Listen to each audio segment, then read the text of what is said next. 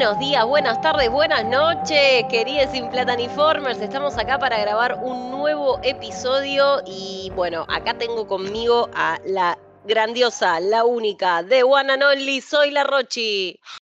Hola, Coa. Arre. ¿Qué haces. Juli? ¿Cómo, ¿Cómo va eso? Bien. Te siento cooptada en la secta festivalera. Eh, sí, sí, sí, ya entré en la secta festivalera, sí, con patas y todo. Eh, la verdad es que es la primera vez, pa- pa- bueno, pa- para empezar un poco y a decir de qué vamos a hablar acá, igual lo estuvimos anticipando y gediendo bastante con las redes, así que se podrán Sí. imaginar, llegó por fin el podcast del Buenos Aires Rojo Sangre, que en lo personal es el primer festival de cine al que asisto. Em, pero bueno, acá yo tengo una eminencia de los festivales, tengo a, a- a Rochi que, bueno, ya hizo toda la, cobertura impecable del Festival de Mar del Plata este año, pero es una persona que tiene mucho recorrido con todo lo que tiene que ver festivales de cine, ah, que, lo que tiene que ver con festivales de cine, así que nada, un placer eh, tenerla acá para grabar este episodio.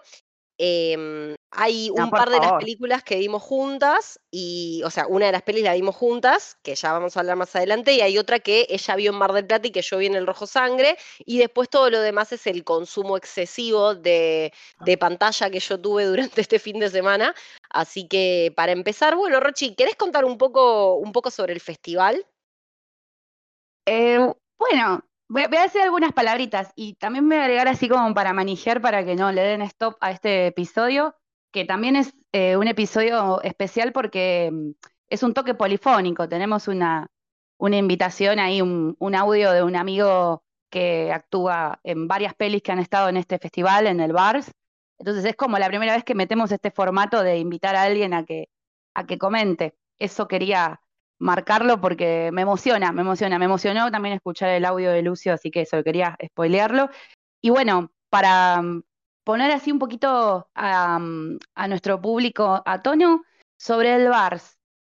Es un festival que eh, empezó hace 20 años aproximadamente eh, en un ámbito académico, empezó en, en. Eh, contame un poco, Juli, ¿era en qué sede de UBA? Porque yo ahí la colgué, no me acuerdo bien. A ver, ya te digo. Sí, sí, sí, yo te cuento y me pongo de pie de paso y suenan las estrofas del himno nacional argentino, porque la facultad de la UBA donde empezó todo esto fue ni más ni menos que mi casa de estudios, FSOC, la Facu de Ciencias Ah, Sociales. ahí va. Sí, sí, cosa que me enorgullece profundamente. eh, era un dato que yo no tenía y cuando me enteré fue como, bueno, de pie. Claro, bueno, eso, eso es, es como uno de los motivos para ponerse de pie y otro de los motivos es que fue como el precursor, eh, el que metió el impulso para las producciones nacionales de cine de terror, que el cine de terror en Argentina es como va creciendo año tras año, década tras década, y este fue como el primer ámbito en el cual eh, empezó a, lucirse y a exponerse, y también ciencia ficción y fantasía, que fueron como dos formatos que fueron, perdón, dos géneros que lo fueron también agregando y que también están como un poquito arrancando acá. Hay películas, pero no tienen gran difusión o, quizás se quedan en sus limitaciones económicas y este festival es como el lugar para, exhibirlas. Em, y tuvo como la participación de grandes nombres, se jactan un montón los realizadores. Digo los realizadores porque no vi muchas chicas. ¿Vos viste chicas en, en la parte del, del arte y la dirección de este festival este año? Sí, vi, pero la mayoría de los que vi fueron, fue, o sea, por lo menos en la parte de organización vi más chicos. Sí, sí, sí, porque yo en otras ediciones vi más chicas, pero, pero esta vuelta vi todos flacos. No sé. O en las presentaciones, incluso de las pelis, vi, eh, por lo menos en esta oportunidad, vi más chicos que chicas. Había, pero vi más chicos. Claro. Bueno, eh, por ejemplo, lo que decía es como fue la casa de gente como Fede Álvarez, que es un director uruguayo, pero que bueno, empezó su- sus pasos en el cine de terror acá en Argentina y que hoy es recontra conocido por la saga No Respires. Entonces es como, es como uno de los grandes eh, nombres y amigos de- del festival. Otro es Mick Harris, que es el director de Master of Horror. Eh, también Ruggero Deodato. Y yo creo que por algún lado leí que también siempre le han dado espacio como a clásicos del terror argentino que eran películas que no eran conscientes de empezar el género de terror. Em, pienso como nombres como Narciso Ibáñez Menta, que yo lo vengo escuchando en mi familia, Narciso Ibáñez Menta, de los este, de la radio, ¿viste? De, hacer radio teatro con, historias de terror, fantasma de la ópera. Y bueno, eh, tiene el clásico este Mañana puede ser verdad, que estuvo, fue expuesto en el festival, fue proyectado en el festival. Y bueno, aunque el tango diga que 20 años no son nada eh, para este género y para mantener un festival de este calibre, es un montón 20 años, así que un aplauso a esta gente que lo viene manteniendo al espacio. Eh, y bueno, fue obteniendo distintas sedes, eh, estuvo en sus inicios, como dijimos, en el, ámbito académico, en un, cine de la universidad, pero después fue como creciendo y tuvo sede em, en el San Martín, si no me equivoco, tuvo sede en el Centro Cultural de Recoleta, em, también, ¿dónde más? Ahora está actualmente en el Verano Multiplex. Verano Multiplex, las últimas ediciones fueron ahí, pero creo que también tuvo otras, otras sedes a lo largo de la historia. Yo, ah, en el Tita Merelo me acuerdo que estuvieron también. En la Valle, bueno, ahí está. A la Valle yo una vez, una vuelta fui, me acuerdo. Sí, hace unos añitos. Sí. Y bueno, también eh, puede decirse que fueron más de 15.000 eh, espectadores a lo largo de, de, estos años a ver las proyecciones y que también tiene charlas, tiene talleres, tiene actividades especiales. Eh, este año no hubo muchas, me parece, me parece que hubo más presentaciones de libro, ¿no, Juli? Sí, hubo más presentaciones de libro. Em, yo, bueno, por lo menos no tuve la oportunidad de participar de las actividades especiales. O sea, la, realidad es que no, no, me dieron los tiempos para ninguna. Todo lo que vi fueron proyecciones, pero sí había como más presentaciones de libros. Es un montón la actividad, es un montón el movimiento, la cantidad de gente que había eh, todos los días. No es que, o sea, más allá de que yo fui en fin de semana o más próximo al fin de semana, era mucha la cantidad de gente. Eh, incluso cuando no había por ahí películas ultra, ultra convocantes, como por ejemplo algo que pasó en Año Nuevo, que ya vamos a hablar un poquito más adelante porque es la peli que dio el batacazo, la película de Jorge Pinarello, te lo resumo así nomás, y Nati Maldini, que la rompió toda, que fue la única película que tuvo sold out de las dos funciones rapidísimo y se tuvo que agregar una tercera función el viernes, eh, una función tras noche para que, bueno, todos los que tenían ganas de verla la pudieran ver y seguramente se hayan quedado cortos.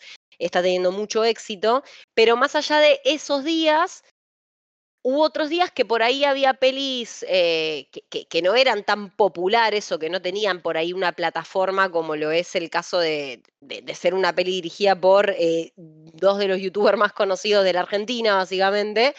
Em, no sé qué tan a gusto se sentirán con el, con el término youtuber, quizás creador de contenido o, o como les guste más, pero fuera de eso había igual muchísima gente y todos con el mismo nivel de friki porque nunca me sentí tan cómoda realmente. Y eso que fui sola, casi toda la fecha fui sola y la pasé bárbaro. Eh, era la primera vez que iba al cine sola. ¡Wow! Un, montón de cosas. Sí, sí. Eh, no, no, no, realmente sí, era la primera vez que iba al cine sola y terminé yendo tres días, eh, tres funciones por día. O sea, no, no es que fue así nomás pero sobre todo lo que, lo que yo sentí con el festival era que estábamos todos para pasarla bien. Eh, estuve en salas que éramos 10, 15 personas, cagándonos de risa, eh, tiraditos ahí en la butaca, mirando cosas que vos decís, ah, no sé, mm, ponele, vi una película, uno de los largos que vi una película de Panamá, que vaya Dios a saber, y éramos 11, y la estábamos pasando bárbaro esos 11. Em, así que realmente la experiencia fue, fue muy hermosa y ahora quiero ir a cuanto festival se me cruce, porque la, realidad es que. Y hasta me hubiese gustado ir a más. Eh, el sonidito, el sonido, no, para mí el sonidito este de mm, las cervezas abriéndose de las latitas. Eso lo escuchaste. Eso es parte del ritual, es parte. Yo me puse redensa cuando me dijiste que ibas a ir con ese tema y te dije, si no vas a meter una birra de incógnito a una de las salas, no estuviste en el bar y me dijiste que te pasó. Sí, sí, por supuesto. ¿Cómo, ¿Cómo no voy a cumplir con esa consigna? Por supuesto que cumplí con esa consigna. Sí, me llevé un par de latitas de incógnito. En el primer día que fue el más, eh, el que entré como más G, digamos, me llevé dos latitas de incógnito y después me tomé una tercera en la previa de otra función. Era toda alegría, la verdad que, que no, no, está bueno, está bueno ese tipo de actividad en el que estás como súper relajado porque estamos todos más o menos en la misma, ¿no? Mm. Además hay otra cosa que quiero decir antes que, que sigamos así como más lo informal o el ambiente, es que el VARS no se termina solamente en sus ediciones de noviembre, eh, sino que promueve y mantiene espacios para, para difundir el, cine de género. Eh, hacen el, un VARS en, en, Mendoza, que se llama Mendoza Rojo Sangre también. Sí. Y, y tienen eh, programas en, el, en, en Inca, en Inca TV, con películas así como, eso me, me, gusta, porque hay como una especie de activismo por el género, que trasciende quizás lo que noto como en el espíritu de Mar de Plata, que es un poco más, el Festival de Cine de Mar de Plata es un poco más eh, solemne, eh, más del palo del cine arte, ¿no? Como, bueno, que también es, hay que ponerse una camiseta para ese estilo de cine, porque ahora eh, todo es muy Marvel o muy espectacularista, ¿no? Como en lo mainstream, pero está más asentado. En cambio acá siento que hay más una cruzada, ¿no? ¿No lo sentiste eso? Sí, sí, sí, sí, totalmente. Es que el, por eso te digo, tiene, tiene un espíritu distinto quizás al de otro tipo de, al otro tipo de festival. Eh, incluso también en el contenido, porque no nos olvidemos que y ya, ya, entrando quizás un poco en lo que es eh, las competencias, como todo festival tiene sus categorías de premiación y tiene una sección específica que es la competencia bizarra. Em, la, la, e, entonces, e, e, en ese sentido sí, es mucho más desestructurado porque yo de repente me encontré en una sala de cine con un grupito muy pequeño de desconocidos mirando a un grupo de porristas con una motosierra persiguiendo a una boy band zombie y todo eso en clave musical. Y eso por ahí, viste, en un festival más de. Porque está esta cosita del prestigio, ¿viste? Como. Como, como se dice siempre, o, como, como cuentan que había dicho Emilio Dizzi sobre Franchella cuando no quiso volver a Bañeros, eh, que Guillermo está con esta cosita del prestigio, bueno, es más o menos algo así. Em, acá me parece que es más que nada puro amor al cine y puro amor a, mirar las cosas y disfrutarlas en conjunto y poder decir, estamos viendo algo que, que raya lo absurdo y está hecho igual con un amor, con una calidad, con unas ganas, que no importa. De, o sea, que, que, lo vamos a disfrutar igual y le vamos a encontrar la magia por otro lado que no tiene que ver con los criterios del mainstream, si se quiere. Exacto. Eso está re bueno. Eso desestructura, descontractura, divierte, y por eso lo recomendamos a morir al festi. Bueno, ¿cómo es el tema? Porque tiraste la competencia mm, bizarra, que es la exclusiva, y después, ¿qué otras competencias tienen? La internacional, como todo festival, ¿qué otra más? La internacional tiene la competencia iberoamericana, que, que esa particularmente es la categoría de la que más cosas vi. Sí justo fue la que me coincidió, porque a, todo esto también una aclaración. Eh, me hubiese encantado ver más, pero bueno, somos personas asalariadas, no vivimos de esto, hubiese sido buenísimo ver muchas más cosas de las que se vieron. Por suerte había mucho disponible en el portal de Vivamos Cultura, entonces algunas cosas que por ahí no, no me dieron los horarios para ir a, a ver la función las pude ver ahí. Eh, Enviamos Cultura tenían subidos algunos de los largos, eh, los cortos de la competencia internacional creo que estaban casi todos, no sé a todos, pero estaban casi todos. Em, había como para ver, pero bueno, uno ve hasta donde puede y hasta donde quizás sus tiempos y horarios le, dan. Ya volveremos al festival y haremos seguramente más, más funciones. De la bizarra, la única que pude ver fue em, esta película que se llama Power Tool Cheerleaders versus The Boy Band of the Screeching Dead, ese es el nombre, básicamente. Em, y es una película que e, es, terror muy clase B combinado con un musical, básicamente. O sea, la, historia es una chica que tiene un trauma con las porristas, o sea, ya estamos arrancando, ya estamos arrancando desde lo más absurdo que se te pueda llegar a ocurrir, al punto que cuando le dicen que es una cheerleader, ella dice, no, no soy una cheerleader, I'm a person who cheers. O sea, se quiere despegar constantemente de, de ese concepto. Eh, porque bueno, la abuela había hecho un ritual un poco oscuro que en su momento tuvo consecuencias desastrosas, tampoco quiero spoilear demasiado. Eh, y bueno, y ella forma de todas maneras parte de un squad con otro grupo de, chicas, de, cheerleaders, y se presentan a una competencia de televisión que quedan como finalistas versus una boy band de tres chicos, que es como la boy band clásica de, Em, no me sale, estoy pensando, hay un ejemplo de cultura popular que tengo en la cabeza que no es el de Josie and the Pussycats que te dije anteriormente, es otro. Pero estoy pensando que la boy band, eh, como... Backstreet Boys, Man One Direction. No, no, una boy band pero de cine, como, o sea, ah, como una boy band muy en parodia, ¿no? Porque estos chicos también eran como la parodia de la boy band, básicamente. Tenían el, el líder, el, el, vocalista principal, que es medio un tarado, y después hay otro que es el que, el que se considera uno de los buenos y que tiene una historia de amor con, con esta chica, la, la porrista que mencionamos antes. Ah, mira, me acordé, me hace acordar a Pitch Perfect, pero en Pitch Perfect son a capela, son bandas a capela, no son boy band. No, no son, pero es, igual me parece que está bien la referencia, porque es más o menos esa la relación que hay entre, entre los dos grupos, digamos. Ah, vea, es divertido. Sí, aplica, aplica, aplica, aplica 100%. 100%.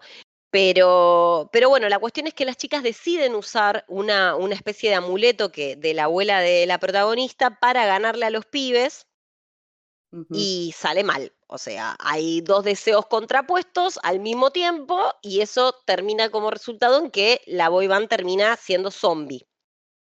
Y entonces ahí es donde arranca toda la movida más slasher y más sangrienta. No es lo más gore que vi, eh, de, todas las cosas que vi, un, gore bastante estándar, pero la verdad que la peli es increíble y las canciones son muy buenas, porque incluso eh, usan tanta metatextualidad eh, en algunos de los temas. O sea, hay una canción para cerrar el segundo acto, por ejemplo, para, para transicionar del primer acto al segundo, que la cantan las porristas. Hay una de cierre en la que hacen como una cosa tipo, bueno, todo lo que acabas de ver es una ficción. Y la protagonista dice, yo no me llamo Emily, me llamo Charlie Bond. Es, como muy bizarro, empieza a aparecer los cámaras, está como muy bueno, pero mi favorita es la de un loco que lo matan en un momento determinado los zombies lo matan y hace toda una canción que arranca con Soy solo un tipo muerto tirado en el piso. Y es todo un intermedio de tres minutos del tipo muerto cantando su canción.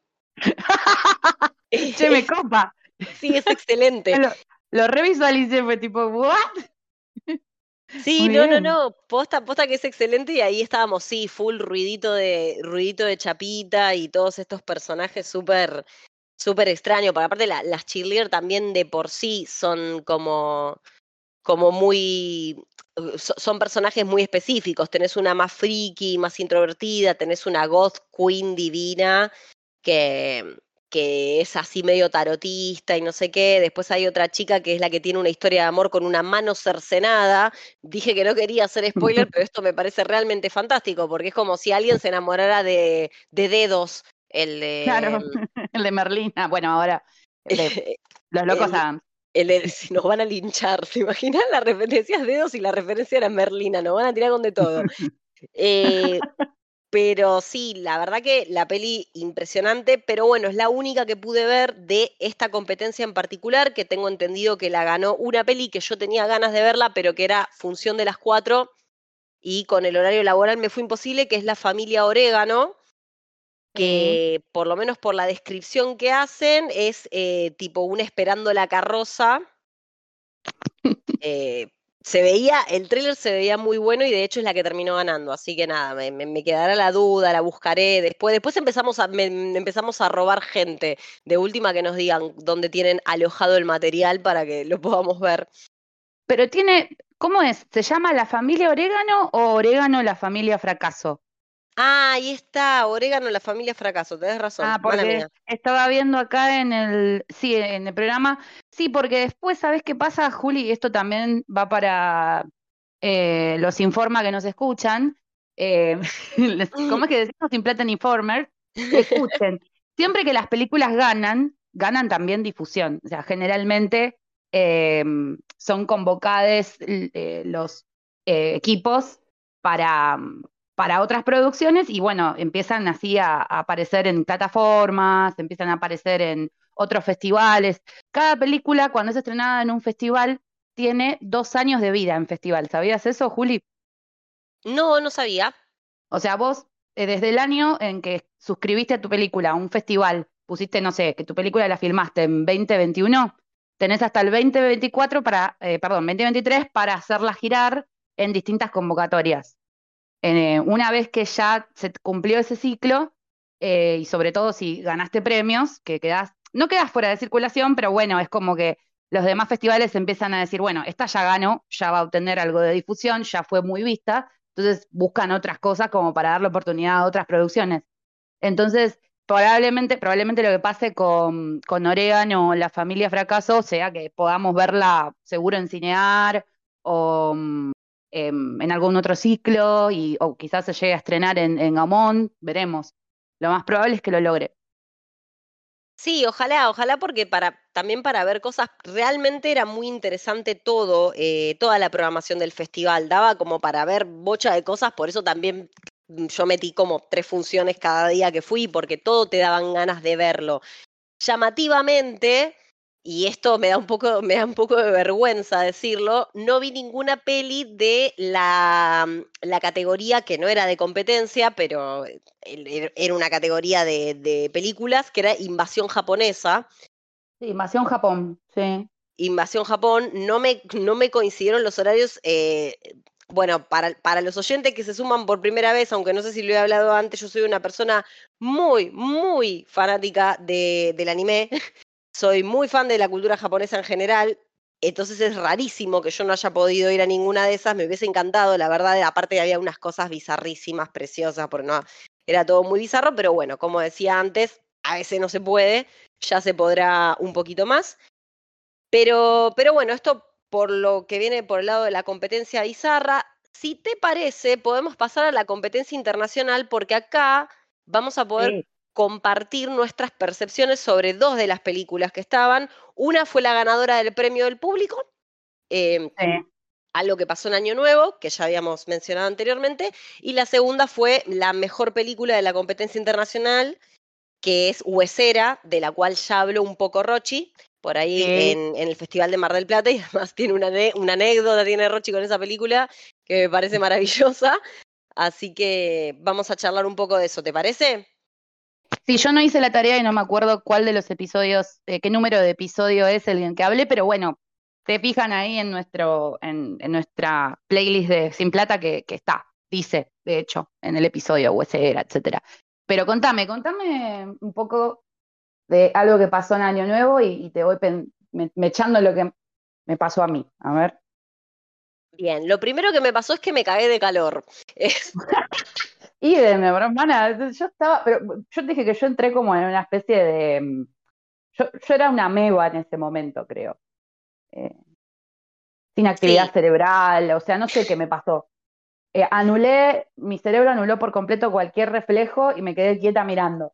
No se podía creer el calor que hacía.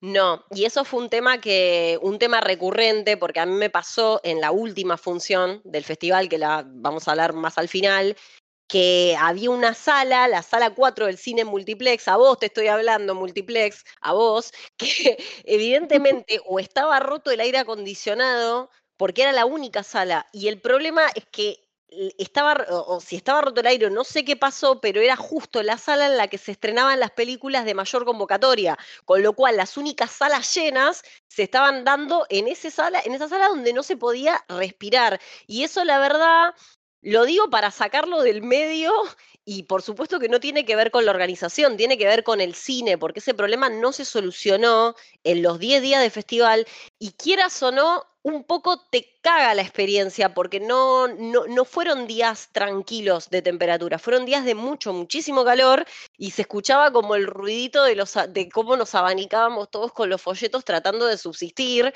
Eh, nada, eso para el multiplex, no para la organización, tipo media pila, media pila. Es un aire acondicionado en, eh, en pleno noviembre con las temperaturas que estamos teniendo.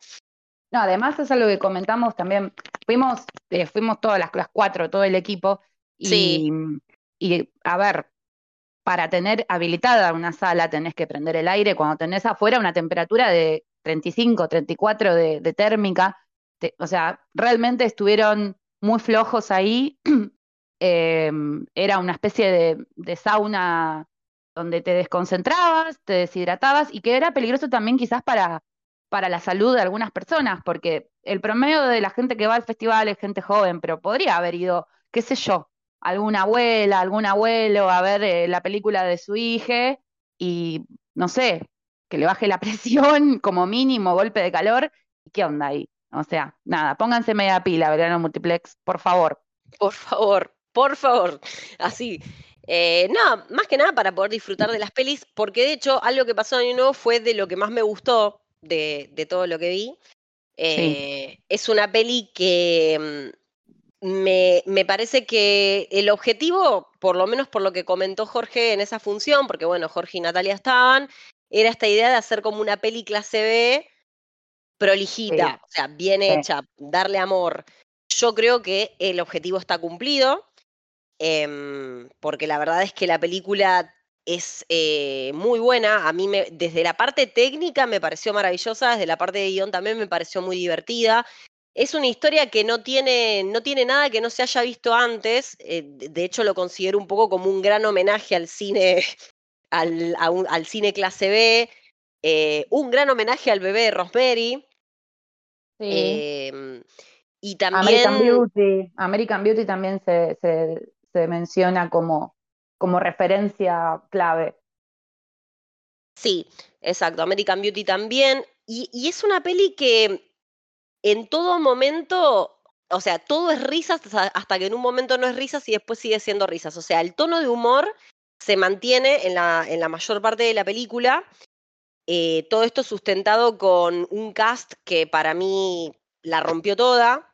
Eh, tanto, bueno, los cuatro personajes principales, digamos, que están ahí, que para meternos un poco en la historia, que igual, nada, eh, es bastante conocida porque la peli posta que la está rompiendo, pero Nati Maldini y Casper Uncal hacen de una pareja que tiene problemas de guita, evidentemente, por, por una cuestión que no voy a detallar acá porque, bueno, la gracia es que, que se vea, y van hasta la casa de la hermana de él, que está casada con una con el prototipo del coach ontológico Ladri, porque es el prototipo, o sea, básicamente, eh, que son Federico Aimeta y Xiomara Martínez, que chapó muy bien 10, felicitado, los aplaudo de pie, porque la verdad que están impresionantes. Y es como el concepto del cheto promedio, pero el cheto muy, muy, muy cheto y que tiene toda esta cosa de la, de la ley de atracción, de manifestar, de que si vos no tenés guitas porque no querés, te dan ganas de matarlos constantemente porque son personajes que generan muchísimo rechazo. Em, y bueno, cuando los van a visitar para Año Nuevo, pasan cosas. Hay, algo pasó en Año Nuevo. El tema es ver qué es ese algo que pasó. Y a, mí la peli me pareció posta muy, muy, muy, muy bien hecha desde, desde todo punto de vista. Es redondita, es prolija, tiene planos muy bellos. Cada una de las cosas que vi desde lo visual te transmitían lo que te tenían que transmitir. Em, por ejemplo, cuando vos arrancás y, y, vos ves la intimidad de María y Manuel, que son estos dos protagonistas, te transmite hastío toda la secuencia. Y es un matrimonio que se está levantando temprano para arrancar un viaje y en cada detallito de esa rutina, vos entendés, vos percibís esa sensación. No sé qué pensaste vos con esto.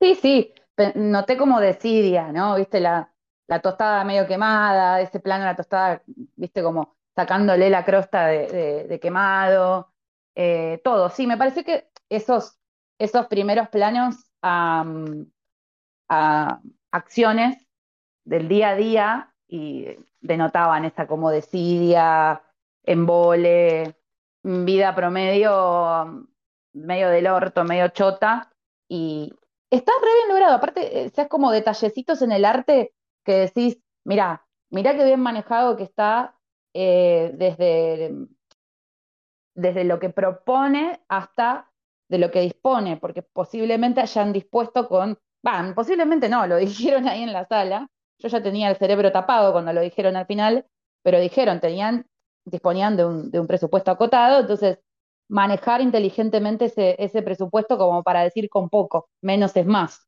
¿no? Sí, totalmente, menos es más. Y, con, y, con, ese poco, a mí también me sorprendió cuando ellos dijeron lo del presupuesto acotado, que me imagino porque de hecho creo que se hizo un crowdfunding para, para la peli, o, por ahí me estoy equivocando, pero creo que hay un poquito de crowdfunding encontraron, que estuvieron buscando una casa para grabar con esas características, que era una casa bastante particular, porque estamos hablando de una casa todo culo, con pileta y demás, que lo estuvieron buscando un montón de tiempo hasta que lo encontraron y demás. Y, mm, y la verdad que está buena. Eh, eh, hay, hay como cosas, no quiero spoilear, no me quiero meter en terreno de spoiler porque creo que está bueno verla, pero solamente quiero decir que la, la refe constante esperando la carroza eh, inserta en una película base terror me pareció sublime. Sí, sí, está muy bien hecho.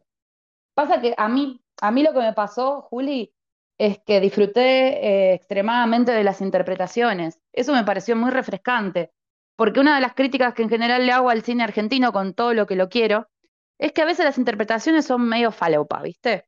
Eh, tenés por ahí actores que no manejan bien la dicción, entonces eh, no articulan bien y no entendés bien lo que están diciendo, o la típica de diálogos dichos como en lectura, y que decís, no, me cagues el verosímil, y acá no, o sea, acá pactás al toque porque las interpretaciones son alucinantes.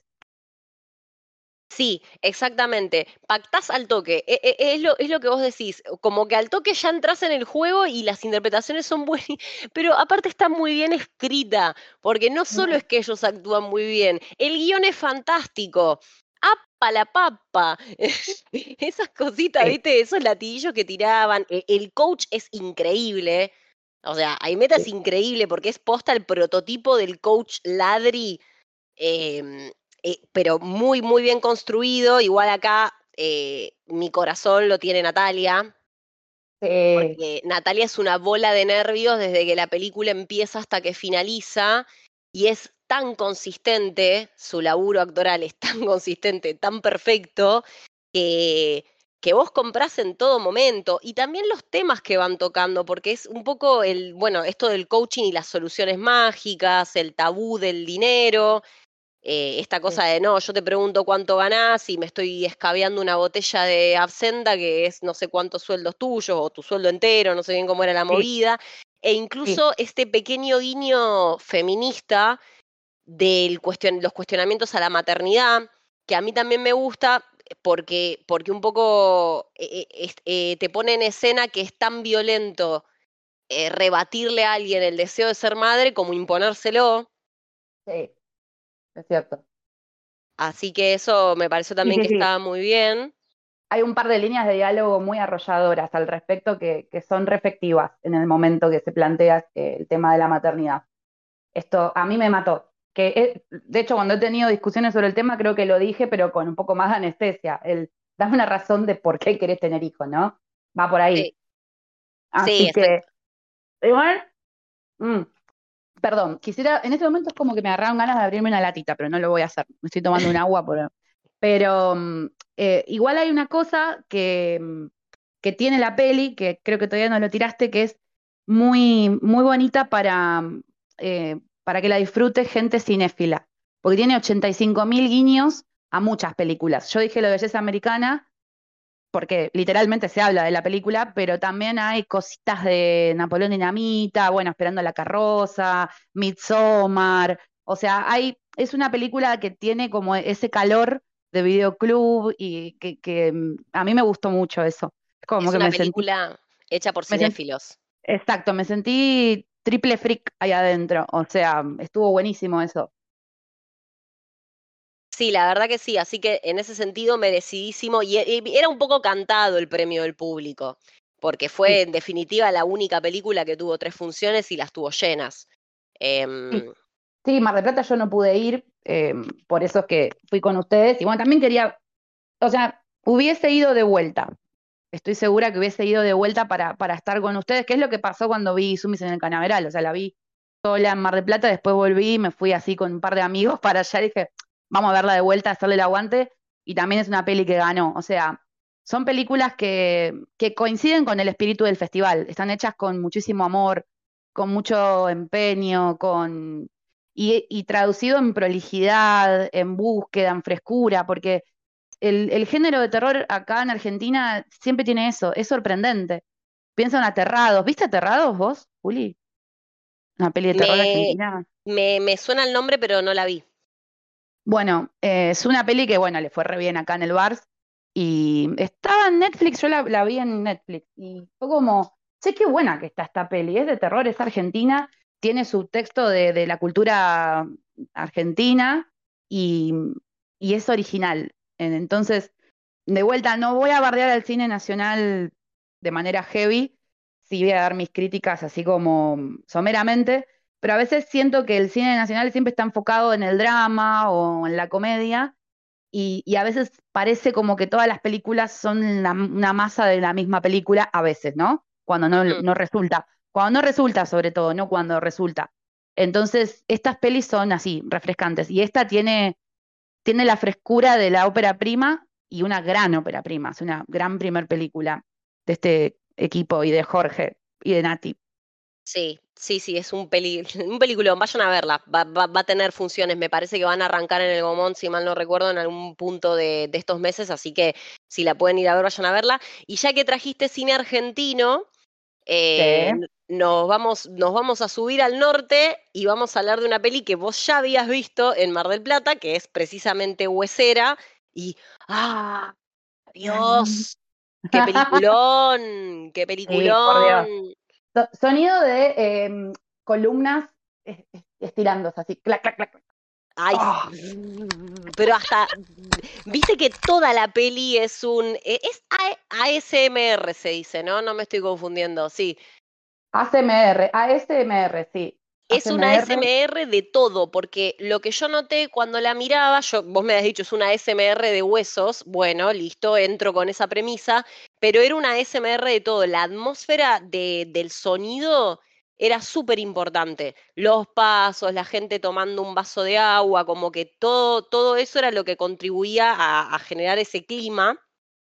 Sí. Y, y es una película que, que, bueno, ya el, planteo está buenísimo, eh, el, concepto, porque tiene también mucha cosa de, la cultura mexicana. Vos tenés a la protagonista, que es una chica que está en pareja, que le va a pedir a la Virgen de Guadalupe para quedar embarazada. Sí.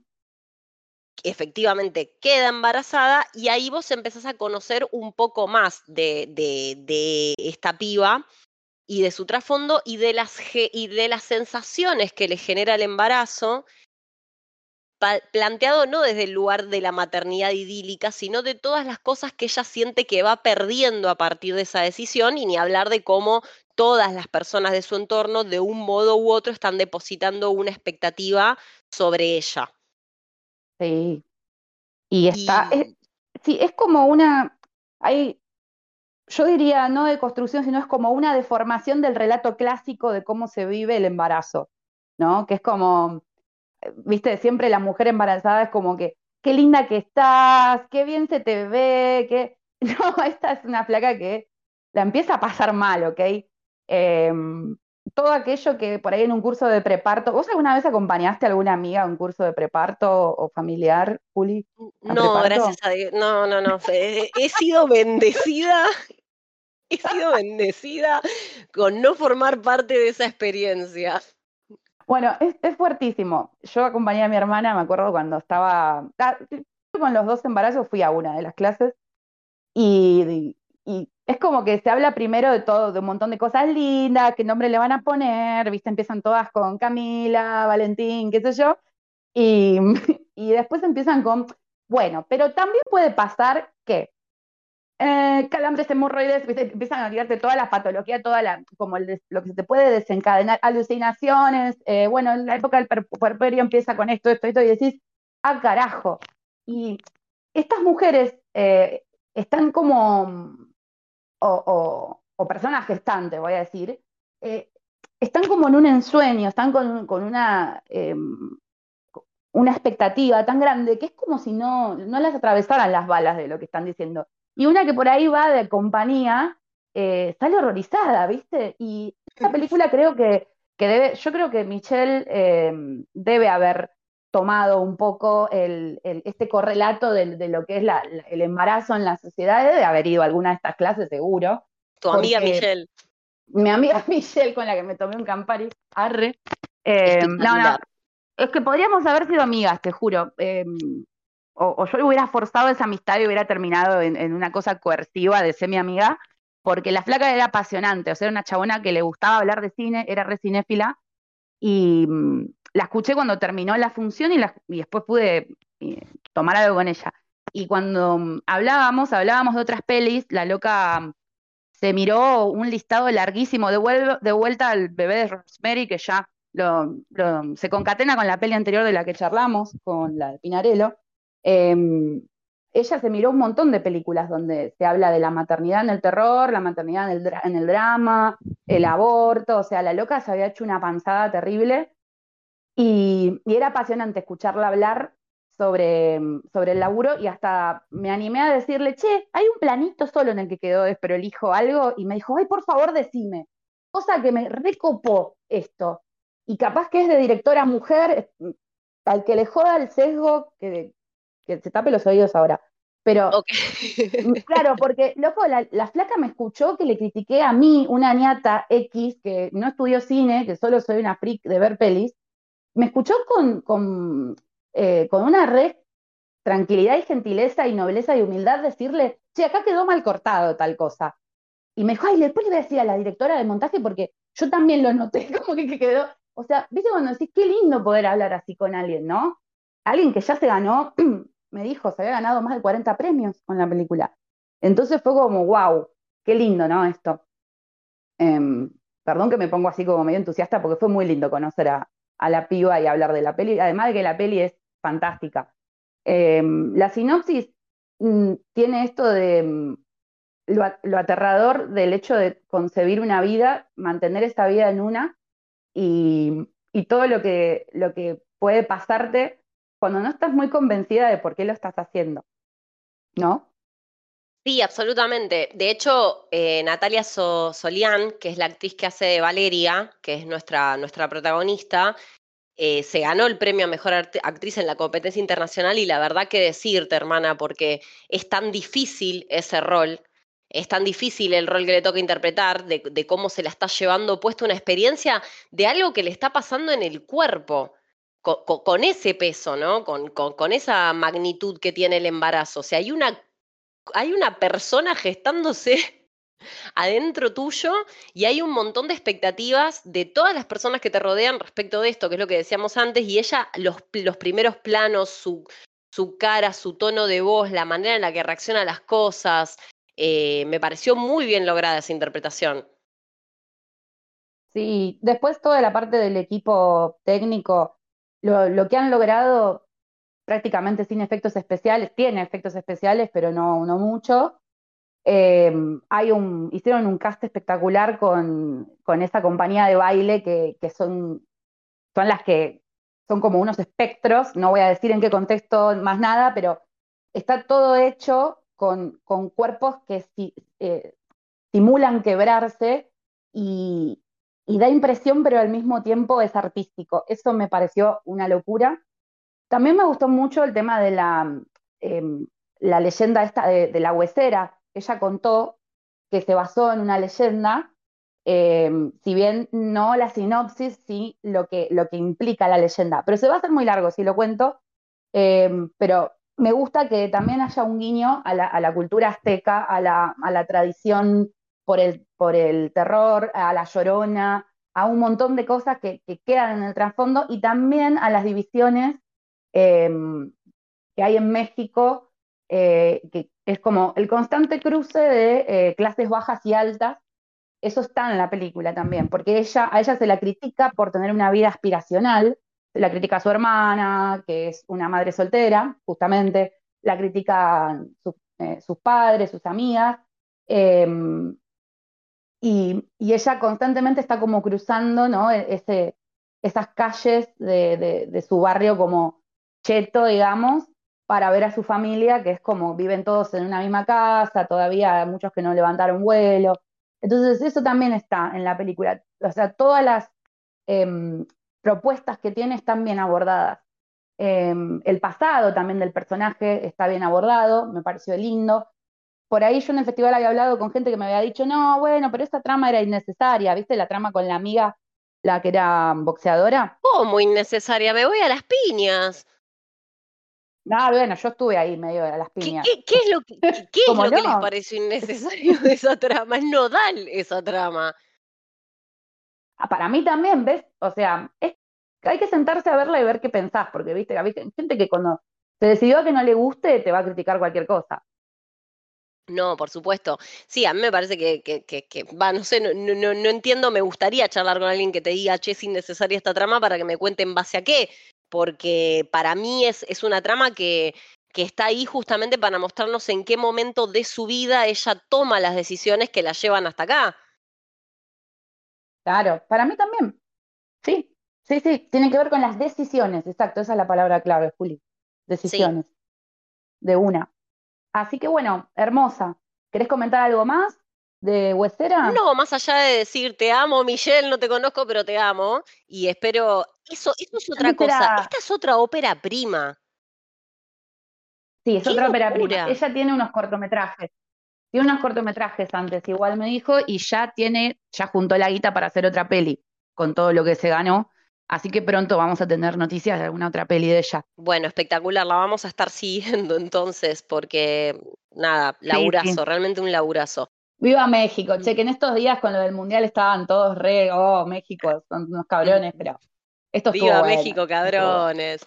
Em, pero, pero bueno, hablando de México, mira, me, me, has dado el pie perfecto porque la categoría de la que más películas vi fue la competencia iberoamericana, ni más ni menos.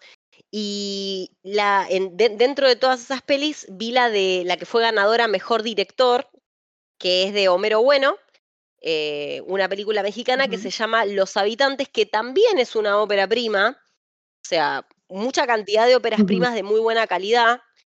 Em, los habitantes no cuenta, que, que, igual cuando yo digo no cuenta nada nuevo, que no se malinterprete, porque viste que a veces cuando decís no es algo nuevo, chicos, está todo inventado. La gracia con las historias es cómo las contás.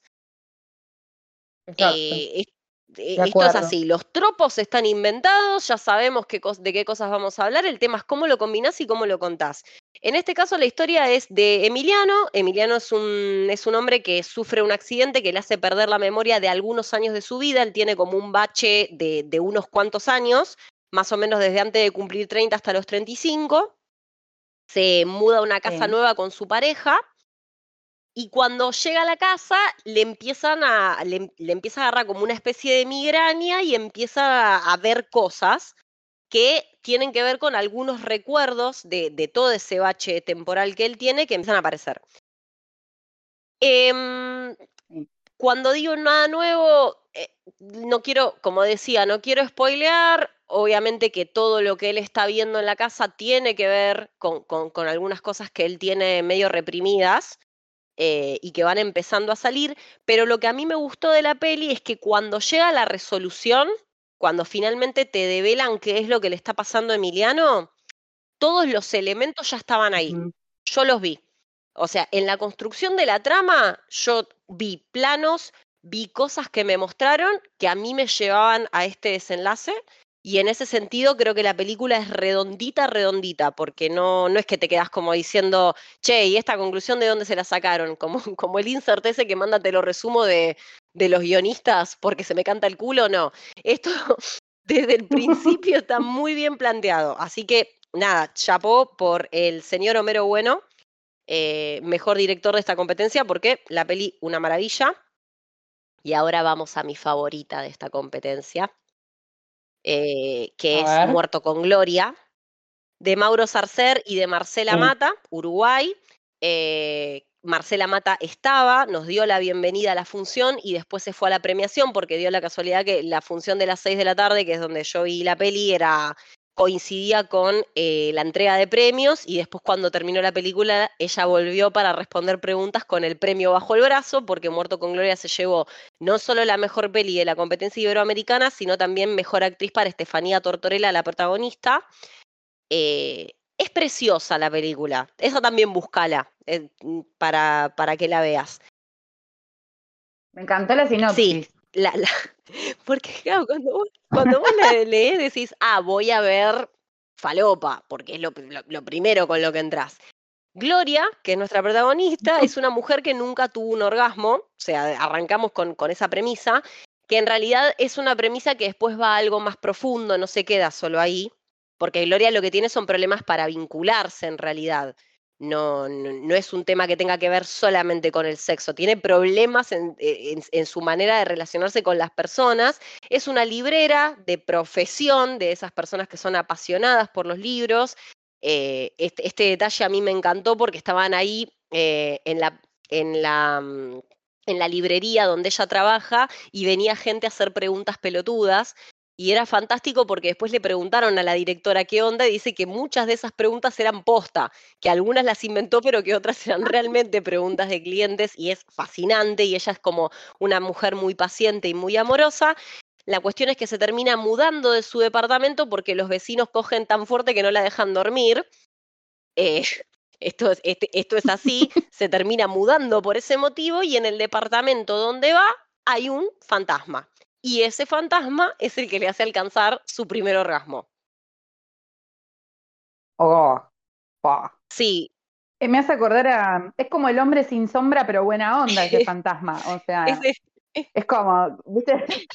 Esa versión del hombre sin sombra con Kevin Bacon, ¿te acordás? Y es Elizabeth el Shue. hombre. Era como. sí, El hombre sin sombra, pero, pero con. El hombre con consensuado, sin sombra. es el hombre sin sombra gauchito en realidad, este. Es, el hombre sin sombra gauchito, pero, pero nada, yo te cuento esto y vos me vas a decir, ah, qué delirio. Pero es hermosa la peli porque tomando esa trama hace toda una reflexión sobre, sobre los vínculos. Hay momentos que te reís, hay momentos que, que te conmoves, hay momentos que son recontra what the fuck. La cinematografía es bellísima, es, es, es posta muy, muy linda la fotografía, es una peli linda de ver, tiene un montón de, de- de música piola. em, y, y hasta los final, tiene, tiene como un final, un final bastante extendido, no, no quiero decir mucho, pero era como, ah, termina, pero no, termina, pero no, termina, pero no, y cada vez le iba sumando más detalles y más cosas. Es hermosa, es nada, me, llenó el corazón. Y vos me decís, te llenó el, o sea, la pre- si yo te cuento la premisa y después voy y te digo, te llenó el corazón, vos me vas a decir, ah, bueno, no sé si estás del todo bien, pero realmente es una peli que quiere contar otra cosa, ¿entendés? Más, más allá de lo bizarro de la premisa, la peli quiere contar otra cosa y lo logra. Está bien, es una excusa la, la premisa. Está Sí, bueno. está eso. bueno. La verdad que está muy, muy piola. Y mm, bueno, yo sigo avanzando porque hemos visto varias cosas, a- a- así eh, podemos llegar a contarle la, ma- la mayoría. Y la última peli que vi de la competencia iberoamericana se llama Recuerdos del Mal, de Gabriel Musco, es argentina. Yo no compré, o sea, la idea también, volvemos a lo mismo, es una historia que no, que, que- que- que quizás ya escuchamos. Me llevé un par de sustos, la pasé bien, o sea, la premisa es que hay una chica que la contratan para cuidar una señora que, que bueno, aparentemente tiene como, como un, un principio de Alzheimer o algo así, no, como que no se siente bien, tiene que tomar una medicación de una manera muy específica, en determinados horarios y demás. Y bueno, Bueno, algo revisto, algo revisto claro, ya. es, Perdón, pero re, re. es algo Hay que meterle onda a ese, a Es ese algo que estaba súper visto, exactamente. Y le metieron onda desde lo que es el apartado visual, digamos, el uso de ciertos recursos que, que tenía la peli estaba muy acertado y te ponía los pelitos de punta, unas manos en la oscuridad, algunos momentos de diálogo en los que vos lo único que ves son los pies de la señora, como que generaba buenos climas, pero sí me pasó acá lo que vos decís de las actuaciones del cine argentino.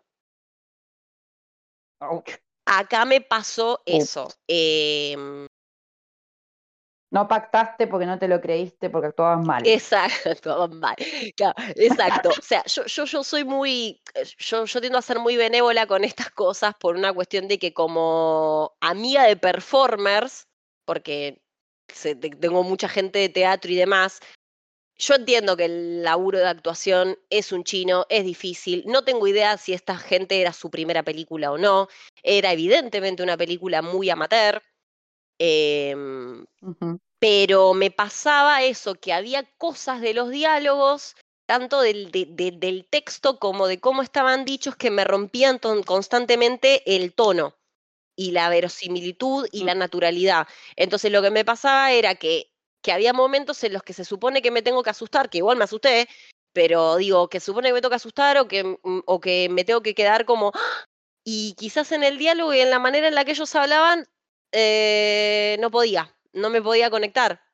Y eso me, dio pena, porque es lo que te digo, ando a saber si es la primera vez de esta gente o si no, si están en un proceso de exploración, yo qué sé, era una peli muy chica también, estamos hablando de cuatro personas, porque son la chica y la señora que están todo el tiempo, y después hay dos personas más, pero le voy a poner un, voy, a hacer como, como te hacían a veces en la facultad que vos decías que hijo de puta, un 690. tipo, bueno, bien, igual, es una, buena eh, puntuación. está, bien.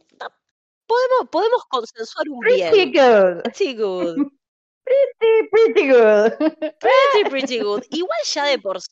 Acá citando a Larry estamos. Vamos, vamos, a citar a Larry de paso. Tienen que grabar sobre Larry con, con Lu. Sí, sí, estamos esperando la temporada nueva, ansiosamente.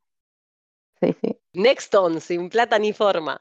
Eh, pero igual hablando de esto, de por qué hago tanto hincapié en el tema de los performers y de los realizadores y de valorar el laburo, me da pie para una de las cosas más lindas que me pasaron en el festival, que fue ir a ver una función de los cortos de Fin de Semana Sangriento. Fin de Semana Sangriento es eh, un concurso que se hace dentro del VARS, en esta oportunidad fue la cuarta edición, que mm, lo que, lo que hacen con la gente, en su momento hacían, le mandaban un objeto y ellos tenían que, a partir de ese objeto, realizar un corto en 72 horas. Para O sea, no, sé si eh, nadie que haya estado alguna vez realizando, yo tuve la oportunidad en la Facu de hacer un taller de expresión y de grabar, entonces más o menos tengo una idea de, de lo que pasa. Demencial hacer un corto en 72 horas. De hecho, yo hablé con Luciano, Luciano es, eh, es un amigo que, que, participó y que de hecho yo pude ver el corto de él, uno, el corto de él y de, su grupito en, en, esta tanda, porque eran seis tandas de los cortos del fin de semana sangriento, yo vi la quinta, em, que él me dijo 24 horas para grabar. 24, 24 horas para escribir, 24 horas para grabar, 24 horas para editar. Yo no sé si se dimensiona el nivel de locura. Un desquicio, es un desquicio, es un, eh, un horror. No, no, no, no sé, es demasiada presión, no se puede. no podría, no, no, no. No. Em, sobre todo lo que es preproducir, que es como una instancia donde ahí eso es, eh, te lleva, te lleva mucho tiempo. La verdad que hay. ¿Qué opinas a ver de lo que viste? Porque sabiendo esta premisa, esta consigna, la premisa de 72 horas, la consigna con el objeto, ¿cómo lo viste? Em, no, igual está, eh, eso, eso iba a decir, las anteriores fueron con el objeto. Esta vez hicieron una cosa ah. todavía más brillante. Le, le, dieron a los participantes una página de guion con una línea de diálogo correspondiente a una película argentina de un género que nada que ver. Y lo que ellos tenían que hacer era incluir esa línea de diálogo dentro del corto pero sin hacer la referencia a la película de manera explícita. Papa, papa la papa.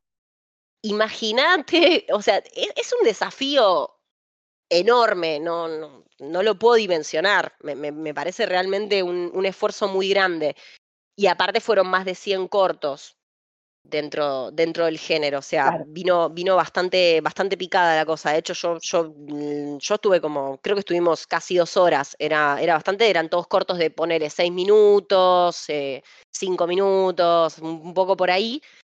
Y Bueno, obviamente mi idea es nombrarlos a todos, no me voy a extender justamente para, para poder nombrarlos a todos, porque todos por una cosa o por otra me encantaron. Eh, y después nos vamos a, yo me voy a encargar de buscar a, a, a los equipos para ver si los puedo robar, si los puedo encontrar. Eh, pero bueno, los cortos Yo te ayudo, yo te Sí, ayudo. así los encontramos a todos porque realmente quiero hacer chapó por el laburo y eso es lo que iba a decir. Lo más lindo es que lo vi en la sala con los realizadores, familia y amigos. Y eso es impagable. Vos escuchabas las reacciones, ¿entendés? La Ah. gente que se cagaba de risa, que reconocía a su gente, que aplaudían, que, que hacían escándalo. Fue lo más lindo, fue la, la- por lejos la, la función que más disfruté. Genial. Eh, pero bueno, voy a empezar por Apple, Apple así como, no Apple de la manzana, a Apple, como, como suena, de Charlie Sí. Lamento Producciones. Realmente me reí como una pelotuda con este corto, porque es una mujer que está con auriculares en la cocina y está el marido mirando un partido, qué sé yo, le pide una manzana, se pone a comer la manzana, se empieza a ahogar con el carozo. Y es como que se levanta a pedirle ayuda y ella está escuchando en los auriculares que alguien dice, che, hay un brote zombie, que termina siendo una ficción, un podcast, una cosa así, hay un brote zombie, los síntomas son estos. Y claro, todos los síntomas que le describen a la tipa son los que está teniendo el marido, entonces lo terminas matando de un palazo en la cabeza porque piensa que es un zombie. Hermoso, Está buenísimo. espectacular. Como, aparte, pa- o sea, está buena la premisa y, eh, perdón, la propuesta y, y se puede como hacer brevemente y divertir. Muy Sí, bueno. muy bueno, la verdad, esa estuvo genial. Después estaba Babylon, que era de otra, de la productora Frame a Frame, que son dos amigos jugando a la Ouija. Este por ahí eh, no, no llegué a ver en la placa qué, qué era lo que les habían dado para, para trabajar. Eh, entonces era una historia como que nada, venía más tranqui, al pibe le cortaba la novia, después terminaba haciendo lo de la Ouija, pero el final, el final de ese corto, que es como un plano de los pies del pibe cuando se pudre todo, porque obviamente se pudre todo jugando a la Ouija, y el final es como que apaga todo sonido, se queda mudo y vos lo que ves es, un, el plano de los pies del pibe elevándose del piso. Y me encantó, me pareció como, che, qué lindo final, perfecto, porque el corto es re ruidoso y de repente silencio y solo ese plano, así que chapó para frame a frame, me gustó mucho, mucho cómo lo resolvieron. Después vino una magia que se llama De cuánto es la crisis de Capricho Vudú. Es, es asquerosísimo este corto, porque era como mucho más así, más gore. Pero me encantó por dos cosas. Primero, porque hayan usado esta expresión, la de de cuánto es la crisis, que yo no sé si habrá, si alguien más la escuchó siendo, siendo chico, de cuando vos venís con el berrinche o el quilombo de que necesitas plata y que tu padre o tu madre te pregunte de cuánto es la crisis. Bueno, la premisa es. Está Claro, buena. es esa porque es una mujer que es, aparentemente cría chicos en una casa y hay un chico que nunca se fue, que es un boludón grande. eh, y bueno, nada, terminan pasando cosas eh, con, con esa, mm, co- con esa interacción. Y sobre todo también les quiero decir, chicos de Capricho Voodoo, si me están escuchando, yo sí me di cuenta de que el hotel se llamaba Otahircam y me estuve cagando de risa en la sala cuando me di cuenta. Porque si vos pones Otahircam, es Macri Gato al revés. Qué buena onda. Claro, Me encanta, me así encanta. que hermoso, fue, fue, fue, fue hermoso darme cuenta de eso. Espero, espero que mucha más gente lo haya detectado igual que yo. Después vino un falopa pura de puerca team que se llamaba El Edredón, que es básicamente eh, a un chico le regalan un duende, un duende de esos tipo de souvenir de, de turismo, em, y ese Sí. duende termina criando un bicho corte el almohadón de plumas de Horacio Quiroga, que como que está por ahí, viste, eh, justamente en el edredón, que aparte lo hicieron, después no sé cómo hicieron ese bicho. Todo esto son preguntas abiertas que estoy invitando a la gente que si nos escuchan nos respondan, porque yo quiero saber cómo hicieron el bicho, porque hicieron el bicho que se llenaba de sangre cuando lo pisaban, nada, no sé. Eh, pero muy, muy falopero ese corto, muy, muy lindo, muy gracioso. Eh, después está el guion de Javier de Rebelión Carpincho Producciones, que cuando leí el título dije, che, ¿será posta el guion de alguno que se llama Javier? Y, y- y le pusieron así a la mierda, pero, pero nada, no, pareciera que no, el personaje principal es este Javier, y está el actor, que no llegué a casar el nombre, mil disculpas, pero que la verdad es muy bueno el trabajo que hace, porque hace como de un tipo que tiene dos personalidades, ¿no? Em, y termina bien gore, bien absurdo, nada, es, es, es una maravilla, muy lindo ese corto. Me gusta lo de em, el guion de Javier, ¿qué querés que te diga? Me encanta. Es como esa película que vi que era tenéis que venir a verla. O sea, a veces son como guiones que hacen cosas cuando los decís. Como, el guion de Javier se llama la película. Y Javier, está bueno eso. Sí, sí, está muy bueno. Hay otra, mm, hay otra que, o sea, eh, hace mucho a la metatextualidad y justo hay un corto que tiene que ver con eso, que lo voy a mencionar en un toque porque fue el que me pareció realmente brillante. Después hay uno que se llama El Maestranza de Hermosos Sunchos. No me gustó, chicos. Perdón, es recontra subjetivo no sé qué decirte, o sea, es un empleado de Mastranza y bueno, y es medio como un slasher muy cortito. Yo no sé si lo que no le jugó a favor fue el tiempo, em, si quizás necesitaba un poco más de desarrollo, pero digamos, de todas las historias que vi, quizás fue la que me pareció menos cuajada, pero insisto, lo hicieron en 72 horas. Yo la verdad no tengo nada que acotar al respecto. Después está ella, eh, de Podría ser peor. Este es espectacular o sea, este corto me pareció fantástico porque básicamente hay zombies en Buenos Aires y hay una chica que su hermana es un zombie y que no está dispuesta a abandonarla, pero sí a alimentarla. Buena ahí. Después está Espantoso Frenesí de, de, Satan's Five, que es un pibe y una piba que encuentran el mal en el bosque, básicamente. Esta fue como la, línea que encontré para, para definirlo. Em, todos los cortos tenían un poquito, no, no, no terminaban de ser 100% terror, siempre tenían como su cuota de bizarro o de, o de algún momento que te podías cagar de risa, y este en particular, ellos arrancan hablando en el auto de guita diciendo que, bueno, todo, para todo te tocan el culo, eh, con, con, con, los cosas no sé qué, y cuando al final los están agarrando los hombres, el pibe remata diciendo al final siempre nos tocan el culo, y la verdad es que me estallé y me pareció genial que lo cerraran así. Así que chapó muy, si hay algo, bueno el corto. Si hay algo para que sirve el efectismo es para ponerlo en cortos. En cortos hay que meter efectismo a full para que te quedes con algo así concreto. Aguante. Totalmente, sí, porque es poco tiempo. En definitiva, tenés que, tenés que hacer las cosas como con un concepto bastante cerradito. Y después vino el corto de Lucho, de, de, este chico que les mencionaba antes, el corto de Purga Films, Frenesí, son dos amigas en una casa, la, dueña de casa tiene una madrastra bastante turbia y oscura, pero no más turbia y oscura que Lucas, que es el Jason, de es un chabón con una media en la cabeza y un machete, básicamente. Em, así que ese es también cortito, efectivo, mucho jueguito de luces, mucha cosa así, pero más en el orden del slasher clásico. Me hizo muy feliz que el chabón tuviera un machete, realmente me, me, me hizo la noche. Eh, después está Elena de Raíz de Tanis, que bueno, Cyborgs, un plano de un culo bastante ominoso, que, que no entendí bien a, lo que iba, pero como digo, por ahí no fue el corto que me pareció más destacable, pero nuevamente 72 horas a todo esto, debo decir, chapó, no importa si impactó en mí o no, si lo entendí o no, porque al final el arte es subjetivo, ¿no? Yo compro, yo em, compro Cyborgs y un plano de un culo, ¿eh? Compro. me gusta que compres con esa línea. Bueno, dale, dale que va. Después está La Noche de Premura Films, que es un slasher clásico. Noche de amigos sale mal. O sea, uno pira y empieza a matar a todos. Es eh, así, simple, cortito, efectivo. No tiene mucho más que eso. Eh, la remodelación de Room 66, eh, o Room 66, como le queramos decir, que es una piba que se muda un PH cagado a cascotes donde hubo muertos y un poco la premisa es similar a Terror en Amityville, ah, ¿no? Esta, esta cosa de la casa que te posee, ¿no? Sí. ¿Y quién no se mudó un PH cagado cascotazos alguna vez? ¿No es cierto? Sí. ¿Quién no ha estado ahí? Room 66 también es, eh, hay mm, una chica que participó también una, de, una piba con la que yo laburé que me dijo, che, hay una amiga, así que me, encanta esto porque también a través de esa gente voy a llegar a los arroba que, estoy buscando, ¿no? Para decirles que su laburo fue fantástico.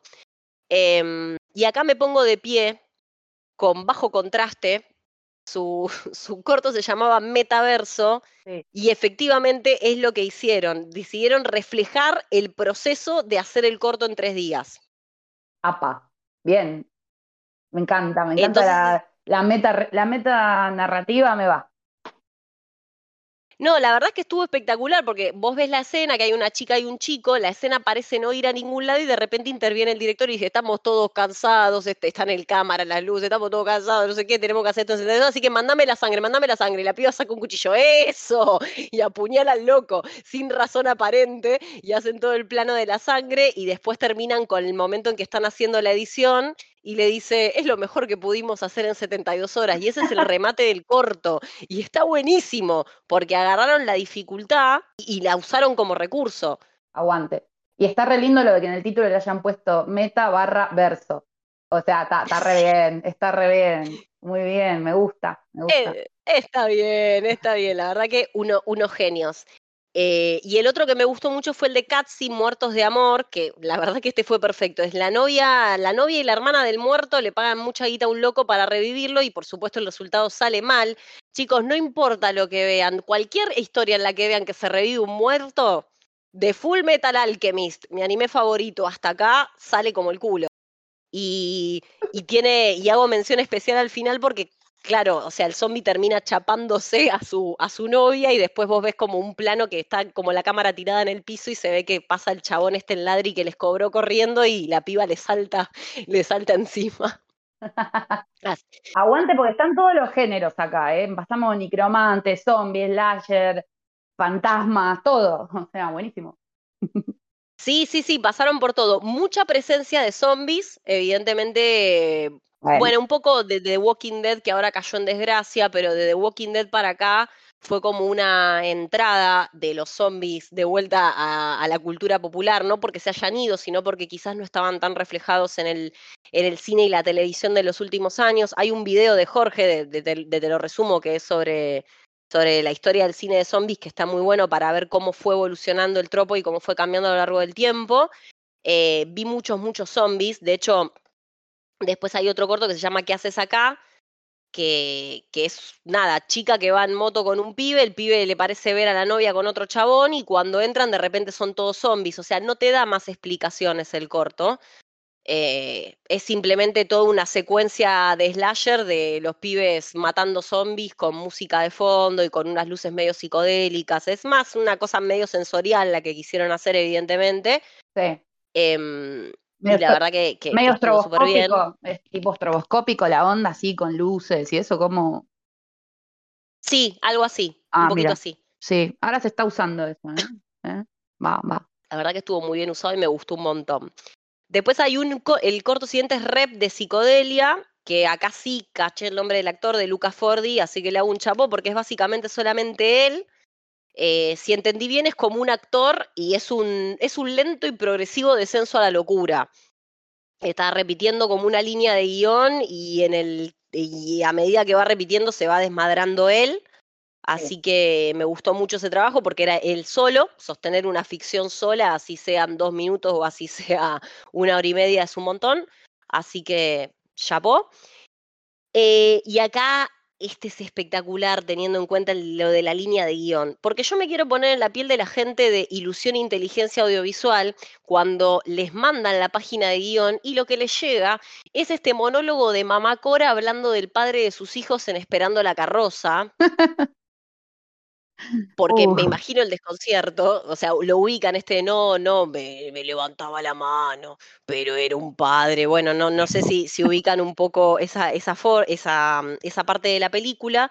Arranca con ese monólogo y después viene minutos enteros de un Cristo que va como arrastrando la cruz y que se cae, se tropieza y vos en el fondo ves que viene gente por atrás, que ya por la manera en la que caminan se nota que son zombies, pero el plano eh, eh, es como que te remite al final de Esperando la carroza cuando vienen todo el séquito de viejos caminando por la calle. Sí.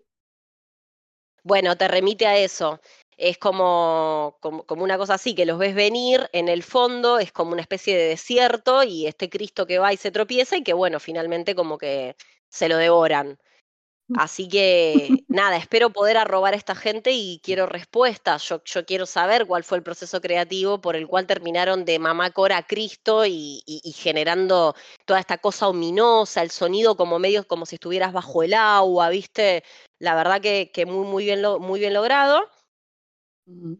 Y el último corto es de Renegade, se llama Trono, un pibe le va mal en una entrega de la facultad y le pide ayuda a un santo, y por supuesto la ayuda que le pide al santo sale mal. Eh, y hasta el loco que hace el santo, que aparece y no dice una palabra, me pareció que estaba genial y que te dejaba cringe. Y bueno, eso fue todo por, por lo que tiene que ver con fin de semana sangriento. Me hubiese encantado ver los otros bloques, pero bueno, son más de 100 cortos. Em, eh, bastante inabarcable. No, pero eso está bueno quizás decirlo porque a veces cuando eh, hay festivales de cine y podés ir a los festivales de cine y hay secciones, eh, la primera vez está bueno ver un, picadito, ¿viste? Un poquito de cada sección. Y después por ahí elegís, en un año decís, bueno, che, me gusta esta sección, voy a tratar de ver todo lo de esta sección y, entrar en esa, ¿viste? Em, porque, em, no sé, eh, en general en los festivales hay muchas cosas y es imposible para un, sola, un solo ser humano ver todo, pero si te copa esta propuesta, eh, que nos estás escuchando, ya sabes que existe y que decís, bueno, me clavo todo un fin de semana 100 cortos que tienen premisas y me, aboco a esto, ¿no? Está bueno saber de qué va. Lindo tu laburo acá, Juli, ¿eh? de ver todo y comentar todo. Aguante. Muchas gracias. o ver todo lo que, pudiste, pero, pero viste un montón y la verdad que aguante, loca, ¿eh? Re bien. Gracias, gracias, gracias. Esperemos que, cada vez se puedan ver más cosas. Porque además, en esa misma jornada me di el gusto de ver cortos animados, porque bueno, yo soy una friki de la animación en todas sus formas. Eh, me parece brillante como medio, creo que se pueden contar un montón de cosas increíbles. Esto es para las presentadoras del Oscar que dijeron ese chiste malísimo de, ay, la animación es un género. Mal, ya empezamos mal, porque no es un género, es un medio. Y segundo, decir el género que los niños disfrutan y los padres tienen que soportar. Y yo tenía ganas de comerme la tele realmente porque esa gente no vio Bojack Horseman, no vio Midnight Gospel, no vio un anime en su vida. O Tuca y Gertie. Eh, ¿Cómo era? Sí, Tuca y Berti, ¿no? Sí, Tuca y Berti. Que... acá tenemos un, un pod que hicieron Lucía y vos. Sí.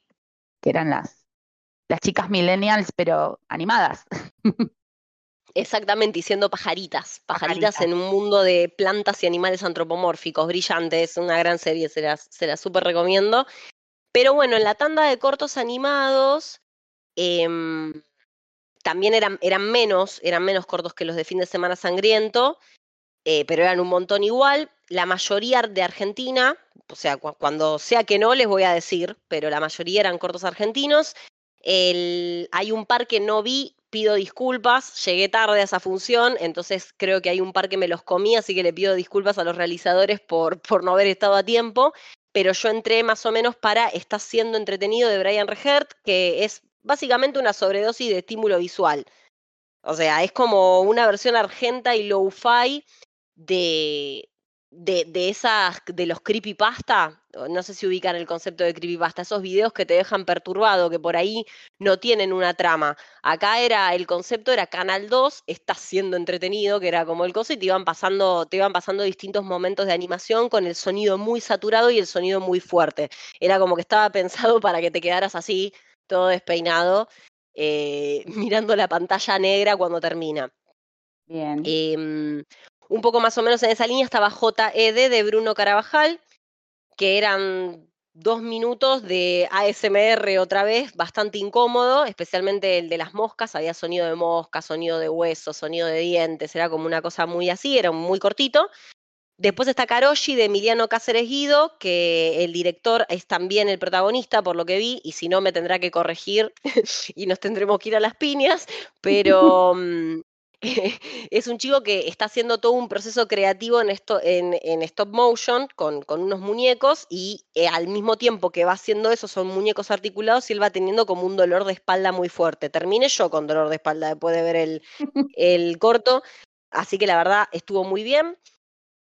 Después uno de mis favoritos que fue Matricide, que este sí es de, Reino Unido, de, de Gemma Rig, que es básicamente un stop motion de colchones asesinos. No ah. sé, no, no sé cómo vendérselo mejor. Quiero ver eso, por Dios. Son colchones matando gente. La verdad que no, no, puedo, no puedo agregar mucho más a la premisa que eso. Eh, y también me encantó porque que termina con una escritura en la pared que dice, en lugar de Nothing Really Matters, Nothing Really Matters, que es colchón en, en inglés. Muy bueno. Nada, Sí, hermoso, es hermoso, ese me encantó. Tan hermoso como la melodía torrencial de José Luis Saturno, que es un corto mexicano, eh, que aparece un acordeonista que se enfrenta al clima, no les quiero decir mucho más que eso, la animación era re linda, me gustó hasta la tipografía de los créditos, tenía toda esa música de acordeón de fondo, re lindo sonido. Em, la verdad que, que un cortito muy bonito así, ese fue uno de mis favoritos, como, bueno, este Matrix, este y Simples Pasos para Perder Miedos de Fernando Bogado, que es básicamente la narración de una niña, dura un minuto, está hecho con, un dibujo muy símil garabato, mm. eh, muy mano alzada, y que el final te querés esconder abajo de la cama, o sea, todo es risas hasta que termina. Y es un minuto nada más. Bien. Em, Así que la verdad que también muy, pero muy bueno ese corto. Después estaba La Siberia de los Sueños de Eduardo López López, también acá de Argentina, que ese eh, me parece que era el más largo, no, no, no quiero mentir, pero me parece que era el más largo de los cortos, o un poco pegado con Re Animal de Rubén Garcera Soto de España, que es el que voy a hablar ahora, eh, que arranca lento, pero después termina muy bien, que es una cosa como medio distópica, es un tipo que, que va a, mm, a visitar una cárcel donde aparentemente tienen un método novedoso para, mm, para rehabilitar a los presos y bueno, después se va develando la verdad detrás de, ese método y de esta persona que es la que llega como periodista a investigarlo. Em, después está Sin de Manuela Pianesi, que es también muy cortito, un minuto creo que dura, un minuto y medio como mucho. Em, pero muy efectivo, un cortito con, una animación muy linda y como un glitch en la realidad, no quiero decir mucho más que eso.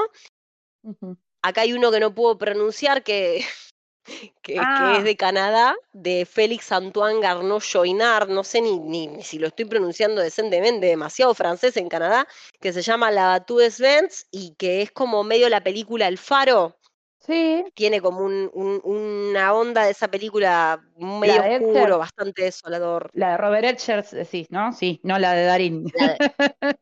no, no, la de Robert Edgers, exactamente. Bien, vale, vale la aclaración. Eh, por ahí no, no, no, me pareció muy destacado entre todos los demás, pero estaba muy bien realizado también. Después está Reanimal, este que decía, el de, el de Garcera Soto, el de español, que está hecho con unos muñecos, o sea, tipo Celebrity Deathmatch, es la animación, no sé si ubican ese programa de MTV de los 90. Yo no. Ay, Dios. Te voy a hacer ver Celebrity Deathmatch.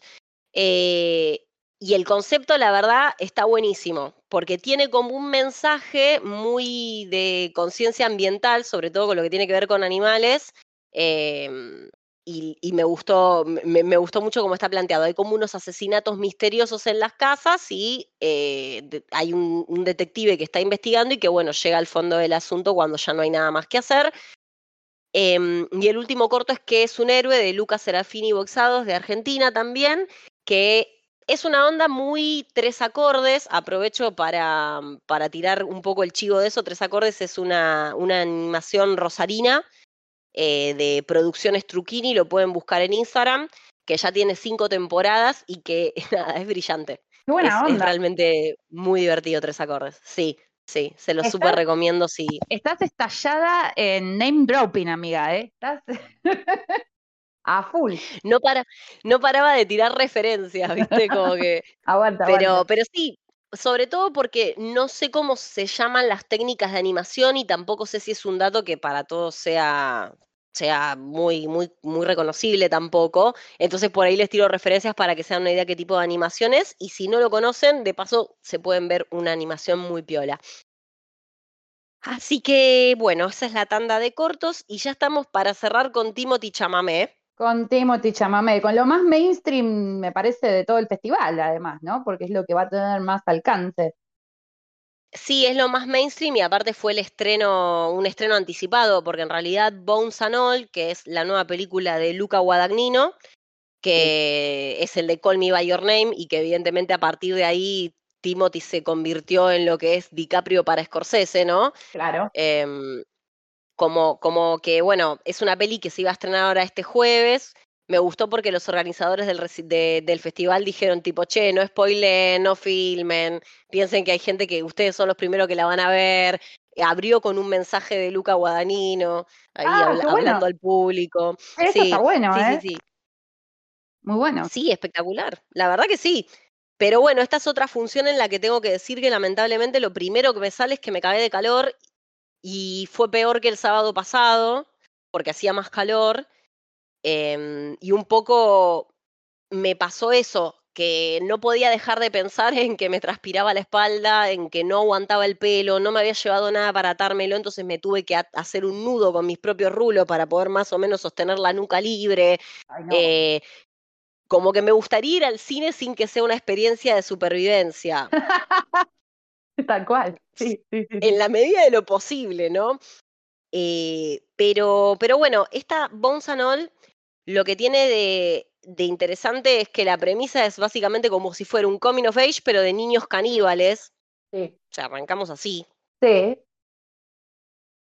Y la peli, la verdad, es encantadora. No me parece que sea quizás eh, el mejor trabajo de Guadagnino, ni tampoco creo que sea una peli que por ahí dentro de 20 años nos vayamos a acordar. No me parece que sea así, pero la peli es muy bonita. Las, bueno, a ver, cinematográficamente es divina. Timothy está muy bien, pero acá hay- yo, ahí hubo reseñas que decían que, que, bueno, re buen laburo el de Timothy, no sé qué. Yo siento que Timothy hizo de Timothy. No sé si les pasa con algunos actores que después de un tiempo empiezan a hacer de sí mismos. Mira, yo la única vez que lo vi a Timothy eh, Chalamet, para no decirle chamamé, eh, hacer algo como más elaborado, fue cuando hizo de Lori en Mujercitas, la de Greta Gerwig. Porque la verdad que es un chabón que siento que tiene mucha, mucha confianza en su facha franchuta, que encima ni siquiera es franchute, ¿no? ¿Eres canadiense? ¿O no? Canadiense es Voy el loco. Sí. voy a recurrir a Google. Me parece que no, que no es francés él, es, es como mitad americano, mitad canadiense. Bueno, no sé, whatever, pero habla en francés.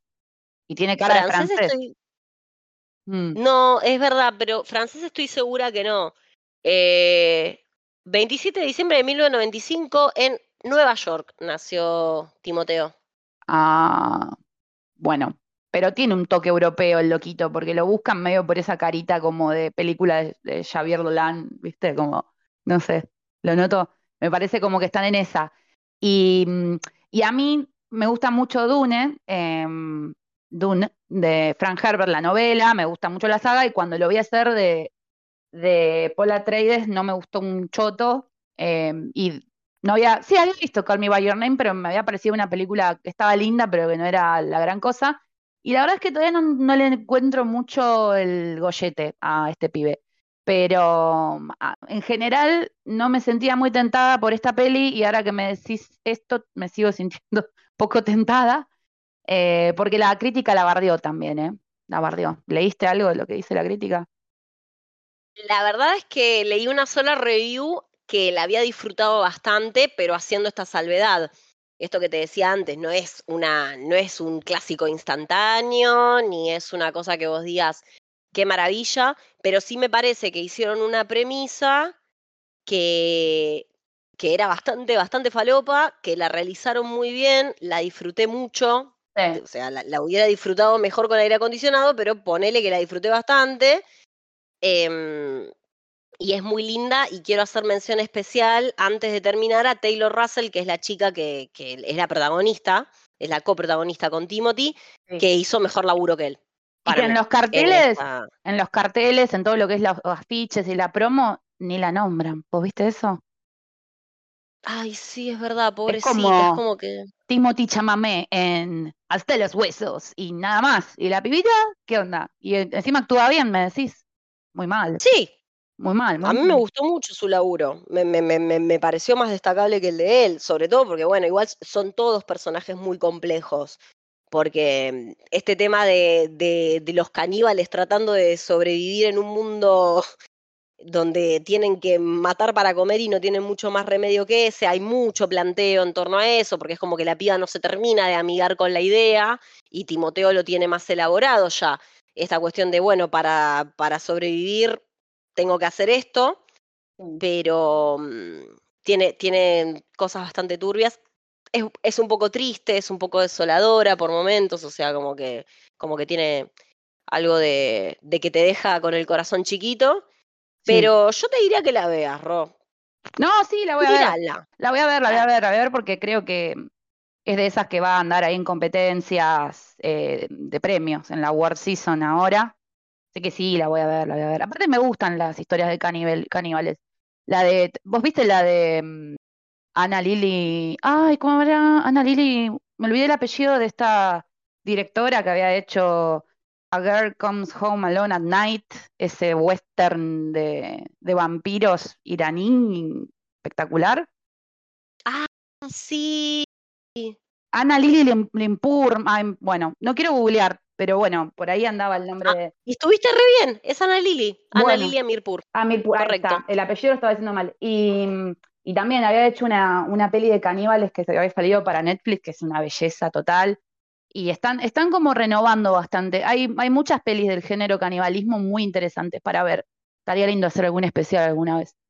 Pero, bueno, ¿te parece, Juli, si, si ponemos el audio de Lucio Greco que se copó y nos colaboró y que, bueno, trabajó en Cielo Rojo, que es una de las pelis que estuvo en el festival, y también es, viene de larga data, eh, participando en este festival que estamos homenajeando y, cubriendo acá eh, de, de, tu mano que te pasaste. Así que bueno, los dejamos con Lucio.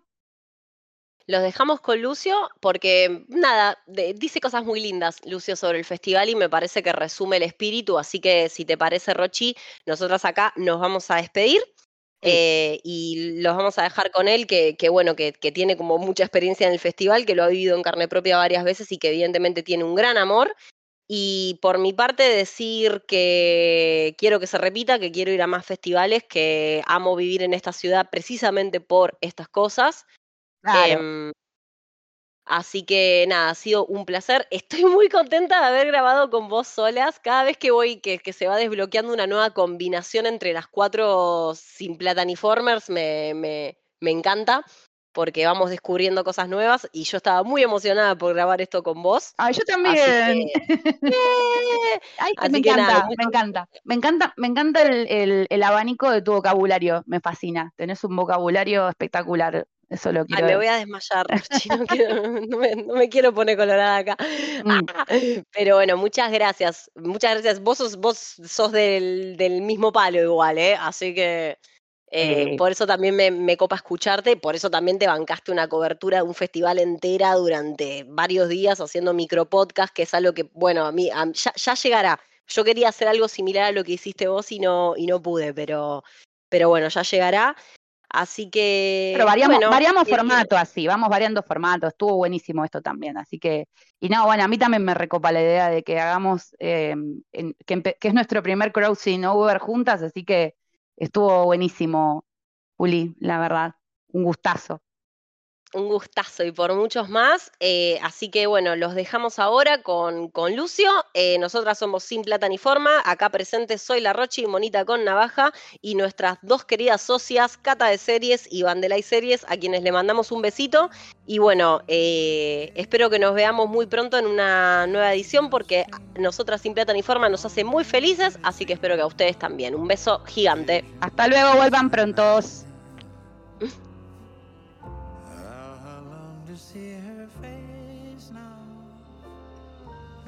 Hace pocos días terminó la vigésimo tercera edición del Festival Buenos Aires Rojo Sangre. Y además de ser el festival al que más he ido en mi vida, siempre representa cerca de fin de año unos días que me salvan la vida prácticamente. Eh, me puedo internar a ver películas de género, sobre todo de terror, pero también de ciencia ficción y hasta comedias.